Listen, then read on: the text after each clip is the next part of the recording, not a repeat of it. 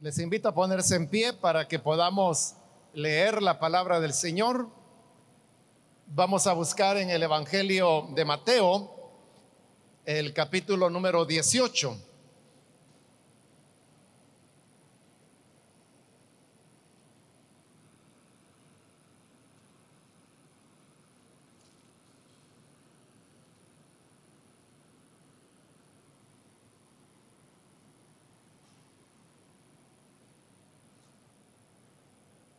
Bien, dice la palabra de Dios en el Evangelio de Mateo, capítulo 18, versículo 21 y 22.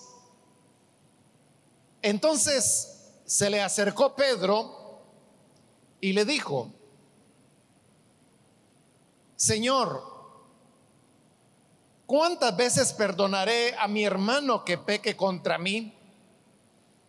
¿Hasta siete? Jesús le dijo, no te digo hasta siete, sino aún hasta setenta veces siete. Amén. Solamente eso leemos. Pueden tomar sus asientos, por favor.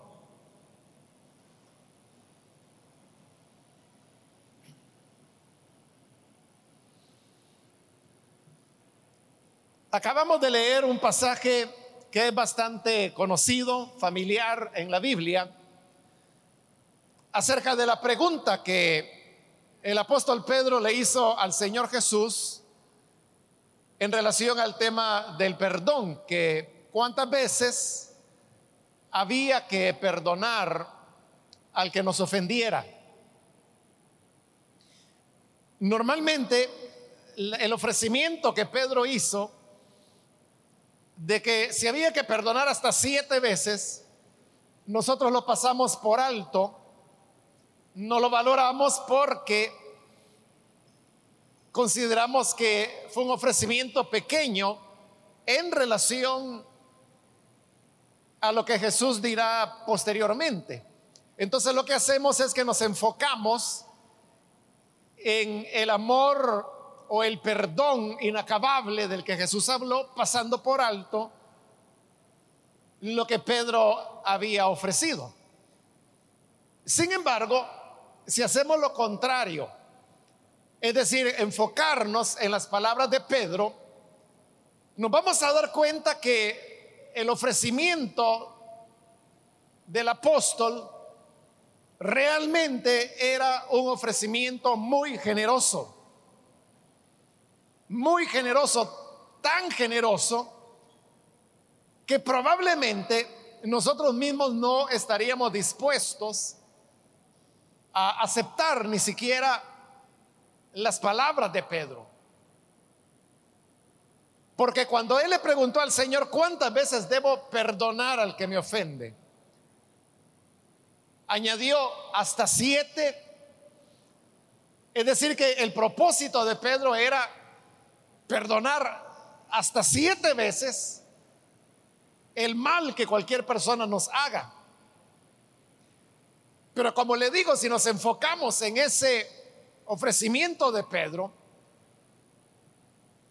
pocos o quizás nadie de nosotros aceptaría dar un perdón tan generoso como el que Pedro ofrece, perdonar siete veces.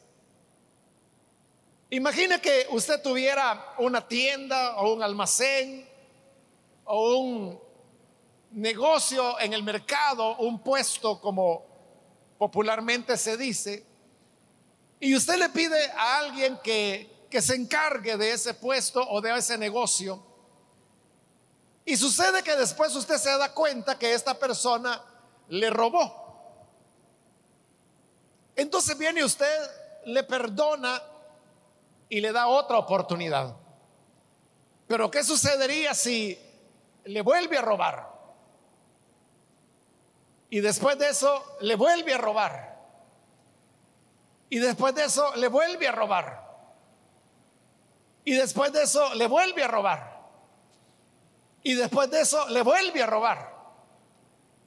Y después de eso le vuelve a robar. ¿aún le perdonaría usted?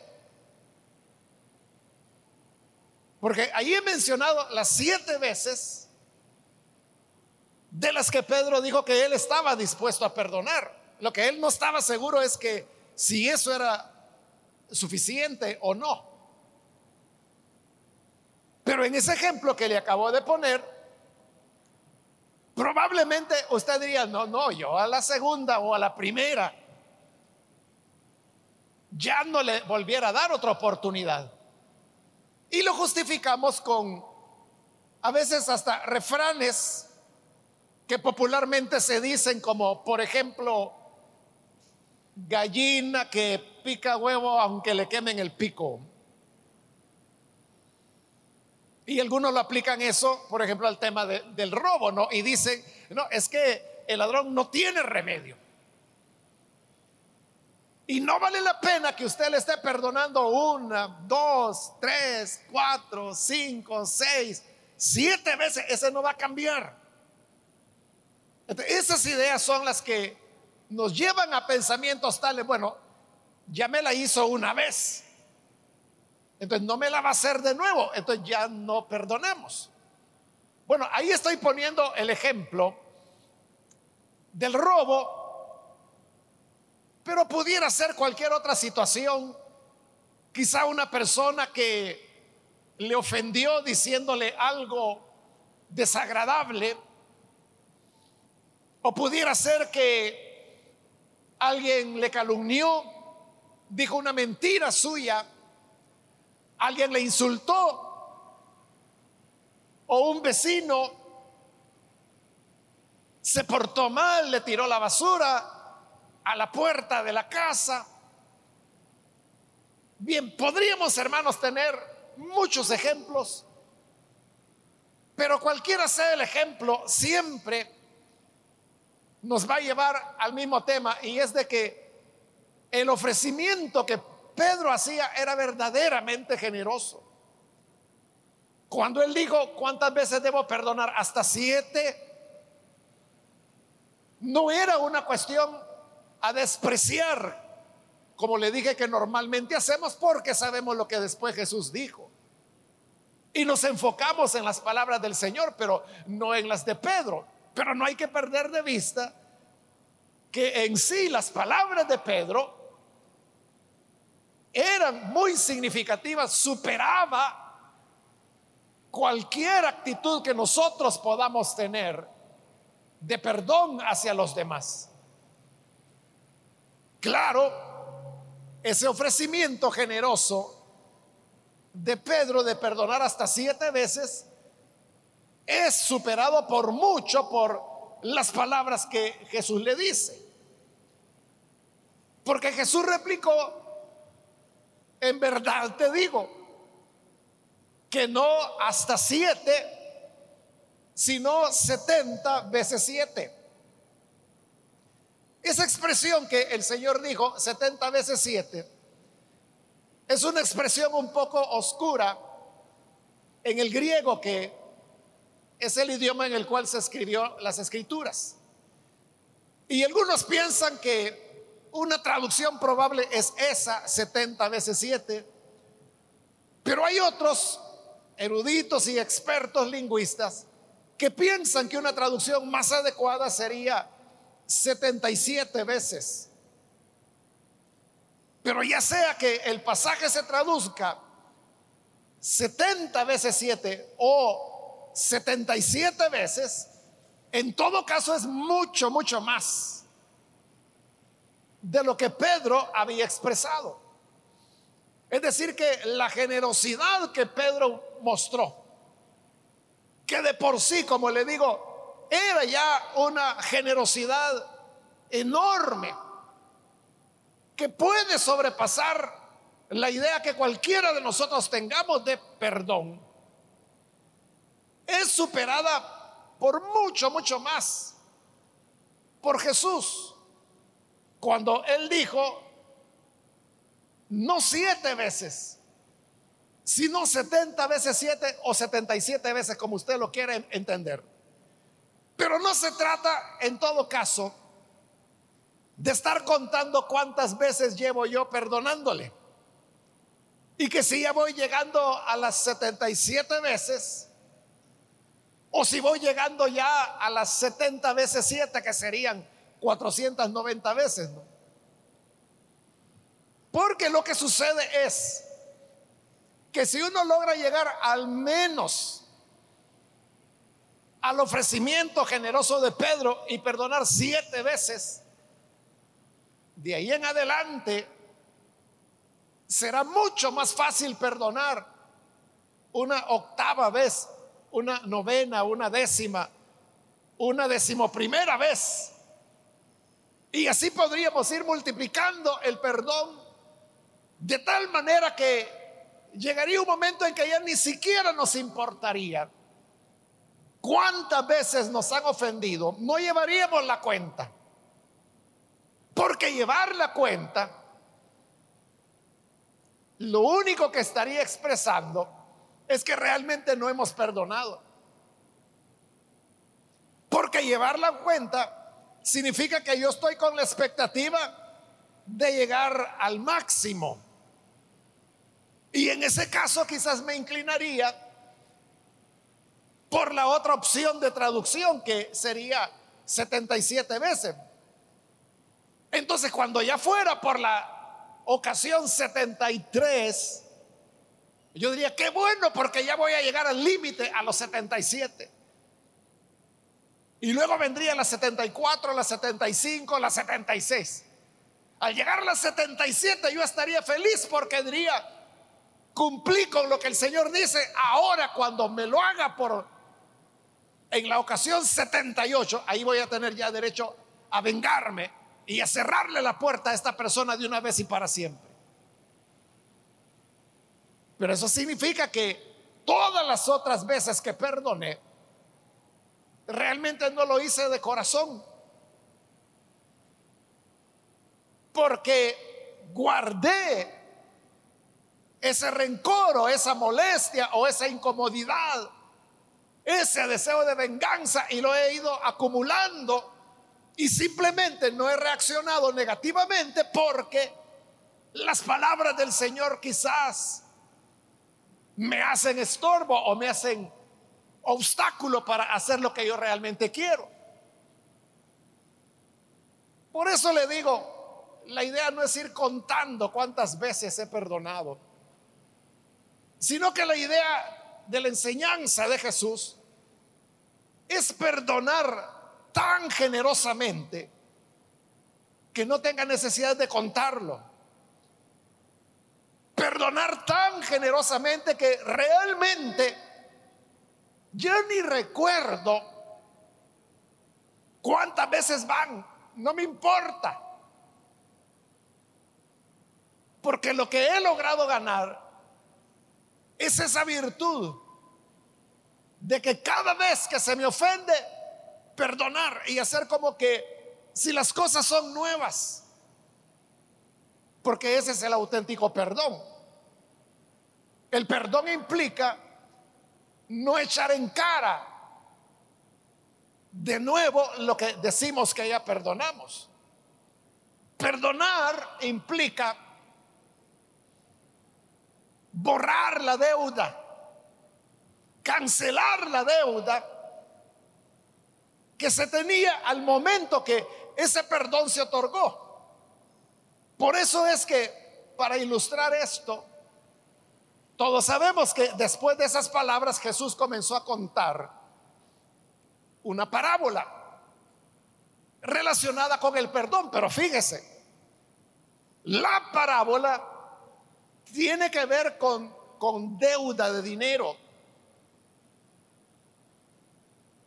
Y el hecho de que Jesús haya tomado para hablar del perdón la figura de las deudas económicas, nos deja ver que el perdón es cancelar esa deuda, eso que esa persona, ese hombre, esa mujer nos debe por algún mal que recibimos de parte de él o de ella.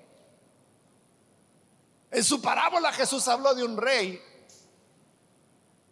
que hizo cuentas y resultó que había un hombre que le debía diez mil talentos. Esa era una cantidad enorme.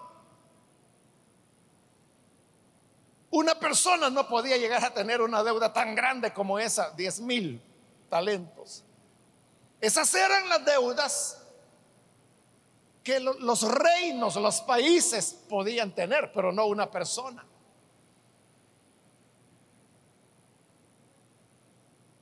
Por eso Jesús habló de, de, una deuda de dinero, pero gigantesca. Con eso estaba expresando lo que nosotros le debemos a Dios por nuestros pecados. Pero note, el hombre aquel que le debía tanto al rey, dice que le pidió tiempo para poder pagar esa deuda.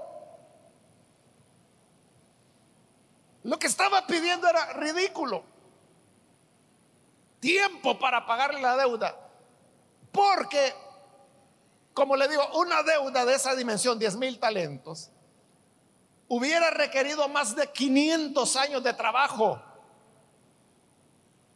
de parte de ese hombre. ¿Y quién vive tanto para trabajar tanto? Era sin sentido la petición. Por eso dice que el rey, movido a misericordia, le dio lástima. Y dijo, lo voy a perdonar. Y lo perdonó. Pero como era deuda de dinero, entonces note, el saldo se lo puso a cero. La deuda queda cancelada. Eso en economía se llama condonar la deuda. Significa que se da por pagada cero. Ese es el perdón. El perdón es llevar a cero la deuda. No es, vaya, te perdono, pero hoy ya sé quién sos. Hoy ya sé cómo sos. Entonces uno no ha llevado a deuda, la, la deuda a cero, sino que uno lo que ha hecho es una, una moratoria, como decir, no te la voy a cobrar en este momento, pero ahí la tengo. O sea, no la hemos cancelado.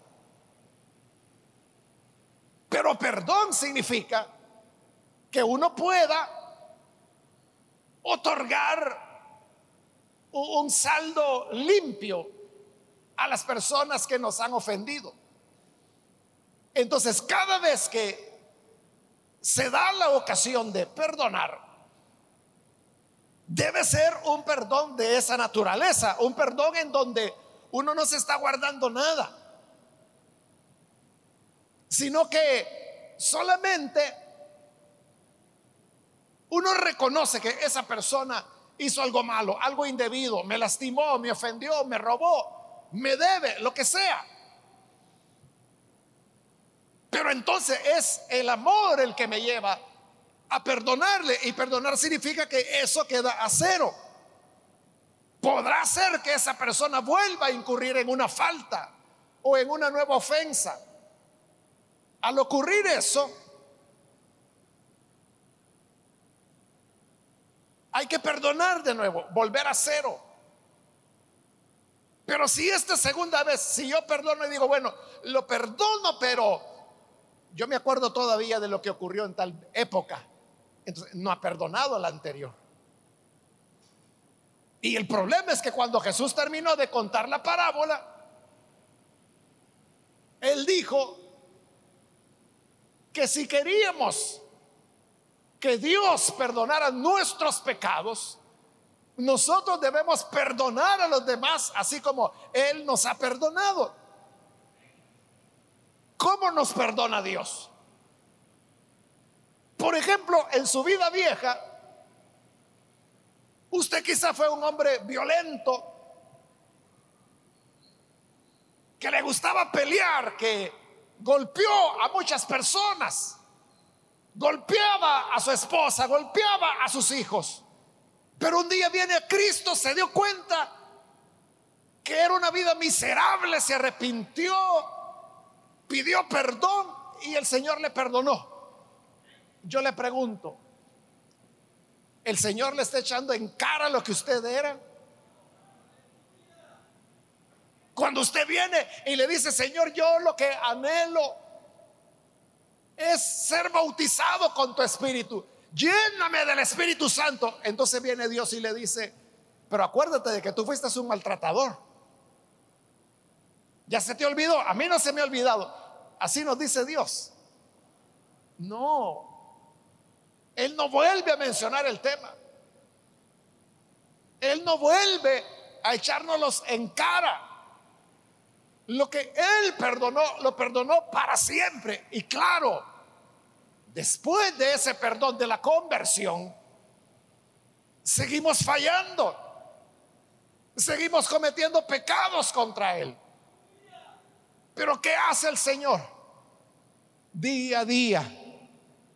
Él sigue limpiándonos, perdonándonos, dándonos oportunidades de reflexionar, de examinarnos, de reconocer nuestro error. Oportunidades como la que acabamos de tener con la cena del Señor. En la cena del Señor, como lo dice la escritura, cada uno examínese a sí mismo. Es una invitación que Dios nos hace a examinarnos y como yo siempre lo he dicho, si ese examen lo hacemos sinceramente, siempre vamos a tener cosas que confesar. Y eso es lo que el Señor nos dice. Tu pecado queda perdonado. Y por eso es que la escritura dice que uno debe juzgarse para luego comer del pan y beber de la copa. Ese es el orden de la Biblia. Júzguese a sí mismo y luego coma del pan, beba de la copa. Nunca dice, te juzgaste y te diste cuenta que has pecado. Entonces no tomes la cena del Señor. Nunca la Biblia dice eso. Es la gente la que a veces hace la idea de que como hay cena del Señor, entonces hoy no la voy a tomar porque estoy mal. No la voy a tomar porque o, no voy a la iglesia o voy a llegar tarde porque hoy hay cena del Señor, voy a llegar cuando ya haya pasado. Es la gente la que tiene la idea de que si uno falló no hay que tomar la cena del Señor. Pero Dios no dice eso. Dios lo que dice es, examínese a sí mismo y luego coma del pan y beba de la copa. Y como ya le dije, si es examinarnos es honesto, siempre vamos a tener algo que confesar. Pero confesándolo, Dios dice, ahora ven, come del pan, bebe de la copa. ¿Por qué? Porque eso significa que Dios nos perdonó ya. Nos perdonó automáticamente en el momento de reconocer y para él el saldo queda a cero. Estás limpio, estás perdonado. Ya puedes comer del pan, ya puedes comer de la beber de la copa. Por eso es que hace poco alguien dijo y dijo con mucha verdad. Dijo, la cena del Señor no es un premio para los santos sino que es el pan para los pecadores. Una gran verdad. La cena del Señor no es para los impecables, para los que nunca fallaron, para los que son más puros que un ángel. No es un premio para la santidad. La cena del Señor es pan para los pecadores, para los que han fallado. Ellos son los llamados a venir a la cena del Señor. Y si usted dice, ¿cómo puede ser eso que algo tan santo como la cena del Señor la va a comer una persona en pecado? Esa es, la generosidad del perdón de Dios. Y Jesús dijo, así como el Padre los ha perdonado, ustedes deben perdonar a los demás. Es decir, con mucha generosidad. Si el ofrecimiento de Pedro de perdonar siete veces, como le dije, era ya de por sí generoso, Jesús le dijo, muy bien Pedro, pero debe ser más aún, aún más generoso. Y yo te digo que no siete veces, sino que 70 veces siete o 77 veces como pudiera también ser otra traducción. Pero en todo caso era mucho más de lo que Pedro había manifestado. A veces nosotros pensamos, hermanos, es que si yo estoy que perdono y que perdono y que perdono, entonces me van a ver cara de tonto. Entonces la gente se va a aprovechar de mí. No, yo tengo que poner un paro, tengo que poner un alto. Así quiere que Dios lo trate a usted. Que le ponga un paro con esa su pecadera de todos los días. Porque siempre, como dice la escritura, pecamos de una manera u otra. ¿De qué quiere? Que Dios se canse de perdonarle y que le diga, no, ya no me vas a ver la cara de tonto, y te voy a parar el carro. Eso quiere que Dios le diga. Nosotros lo que queremos es que Él siempre sea misericordioso, que siempre sea compasivo, que siempre nos esté perdonando. nosotros también debemos perdonar a los demás de la misma manera en que Cristo nos perdona a nosotros. Así que no nos cansemos de hacer el bien. Y como también otras veces lo he dicho, al perdonar, el beneficiado no es la persona perdonada. Porque pudiera ser que esa persona ni le importara. Le beneficia a usted. El perdonar le traerá descanso a usted. Le traerá paz. Porque ya no tiene que ir contando las ofensas, ya no tiene que ir cargando con enojos, con incomodidades, con rencores, con hoy sí me la va a pagar. Descanse de eso. Dando un perdón generoso como el que Jesús pidió. Y si no logra el de el de Jesús, bueno, por lo menos llegue a la generosidad de Pedro. De llegar o proponerse llegar a siete, pero como le digo, cuando ya vaya por la quinta, por la sexta vez, habrá aprendido a perdonar ya. Ya no le va a perdonar. Quizás esta gracia le va a causar. Otra vez este vuelve a lo mismo. Cuando Jesús se encontró con la samaritana, ¿se recuerda cuántos maridos llevaba ya ella?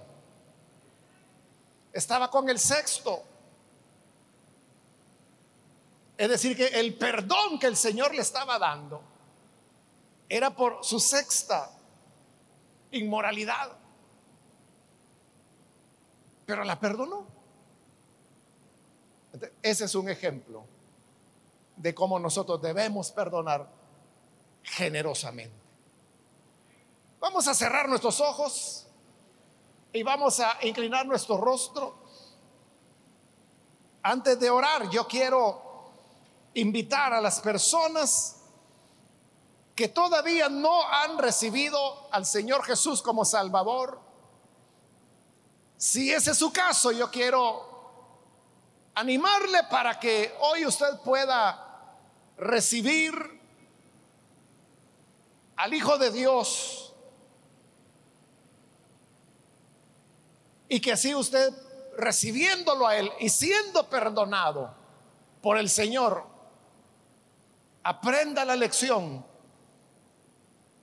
del perdón generoso que el Padre da para que así usted también pueda perdonar a quienes le ofenden. Pudiera ser vecinos, amigos, hermanos de la iglesia, familia, compañeros de trabajo, compañeros de universidad. Pero tendremos paz y descanso si perdonamos con generosidad. Quiero invitar entonces si hay alguna persona que por primera vez necesita recibir a Jesús como Salvador, y experimentar ese perdón del Padre. Póngase en pie, por favor, en el lugar donde está. Y así podremos orar por usted. Cualquier amigo o amiga que necesita venir para creer en Jesús, recibirle como Salvador, puede ponerse en pie. Y oraremos por usted. ¿Hay alguna persona? Venga hoy. Si usted considera que le cuesta perdonar, reciba hoy el perdón de Dios. Y eso transformará su vida. Y para usted será más fácil perdonar a los demás. ¿Hay alguien? Puede ponerse en pie. Hágalo ahora con toda confianza. Si usted está en la parte de arriba o si está en el parqueo, donde quiera que esté ubicado, tan solo póngase en pie. Y con gusto oraremos por usted. Quiero ganar tiempo e invito también si hay hermanos que se han alejado del Señor pero hoy necesita reconciliarse. Ponerse en pie también. Y al reconciliarse con el Señor, la paz vendrá a su corazón. El descanso vendrá a su vida. Y de esa manera usted podrá perdonar a los que le deben. ¿Hay alguien? ¿Puede ponerse en pie? Hágalo ahora. Hoy es un día de, bondad, de misericordia de Dios. Venga. No hay nada más hermoso que el perdón. Recibirlo y darlo. No hay nada más hermoso que eso. Nada hace sentir mejor al ser humano que ser perdonado y perdonar a los demás. Póngase en pie para experimentarlo. Y nosotros lo que queremos es orar por usted. ¿Hay alguna persona que lo hace? Le animo para que se ponga en pie y oraremos por usted.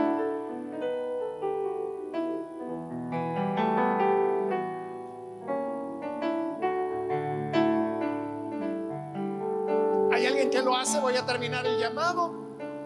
Si lo va a hacer, póngase en pie ahora, porque esta es ya la última invitación que hice. Y vamos a orar.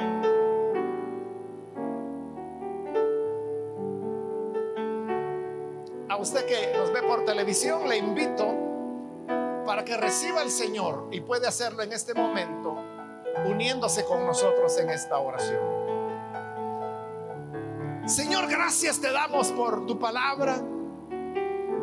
Te pedimos por aquellos que a través de los medios de comunicación se entregan a ti o están reconciliándose a los que lo hacen, Señor. Alcánzales con tu gracia, con tu bondad. Dales vida nueva.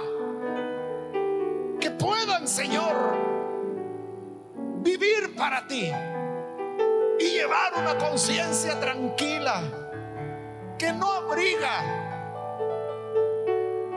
sentimientos negativos, recuerdos que producen tristeza, sino donde hay paz, donde hay tranquilidad sabiendo que el perdón se ha otorgado de manera generosa Ayúdanos a todos a perdonar en la manera que fuimos perdonados por el Padre. Eso es lo que anhelamos y lo que hoy pedimos para gloria de tu nombre. Amén.